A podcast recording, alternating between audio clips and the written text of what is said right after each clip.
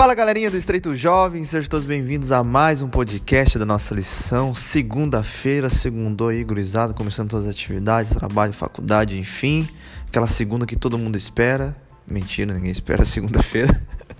Mas vamos lá, gurizada, dia 19 de julho, com o tema Como aproveitar o sexo. Realmente, isso mesmo, a gente vai estudar sobre isso essa semana. E, na verdade, hoje especi espe especificamente. E aqui, continuando com o nosso convidado especial, bom dia, Pastor Dante. Seja bem-vindo a mais um podcast da nossa lição.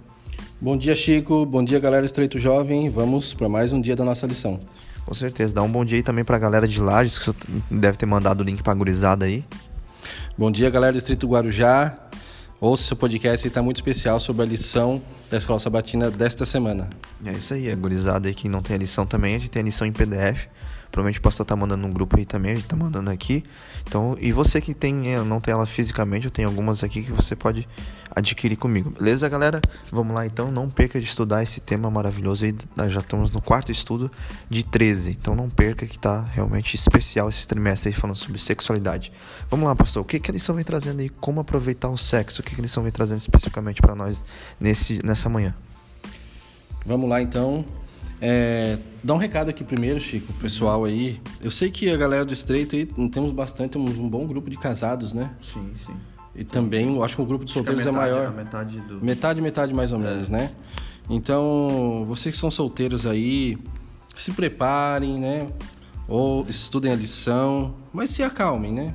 É. Se acalmem que ainda não é o momento, tá? E se vocês pensarem em alguma coisa desse tipo, que, o sen... que a mão do Senhor recaia sobre vocês. Tô brincando, é brincadeira. Mas aqui, ó. É... E não há problema, na verdade é importante a gente estudar sobre o tema, né? A gente tem que pensar e discutir sobre isso. Né, discutir, né? pra... aprender sobre isso, né? Para que você, é... quando você casar, você possa ter um relacionamento saudável, né? Sim, Sexual. Então é muito importante. Muitos se casam sem ter conhecimento nenhum e realmente isso. acaba tendo. Ficando frustrado. Isso mesmo. Vamos lá, então são algumas coisas interessantes. O tema é como aproveitar o sexo, né? Uhum. E aqui fala de algumas coisas que atrapalham e algumas coisas que nós precisamos ter. Certo. E a lição nos traz a primeira coisa, o estresse, né? Então, o estresse em excesso, a ansiedade também, as preocupações, e isso atrapalha o relacionamento sexual.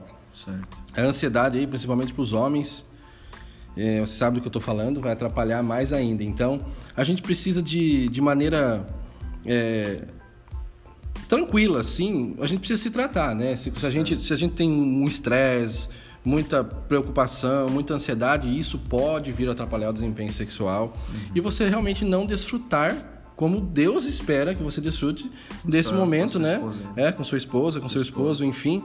Então é importante que você cuide da sua saúde uhum. para que você tenha né, um momento especial.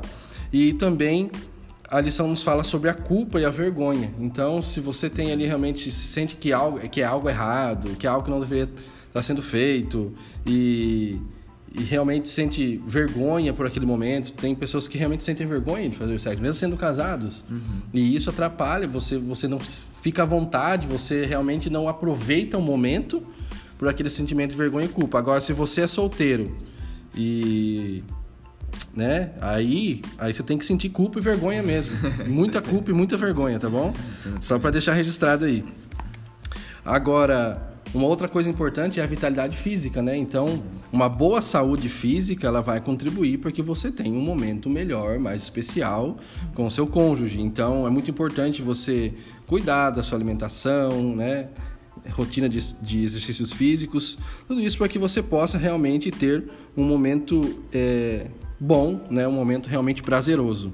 A lição traz aqui uma frase, né, grifada aqui, ó. As condições no Éden, por exemplo, elas eram ideais para o prazer físico e a satisfação emocional do ato sexual. Hoje nós sofremos já com o pecado há muito tempo, mas nós podemos estudar sobre o tema e tornar esse momento especial, não é verdade?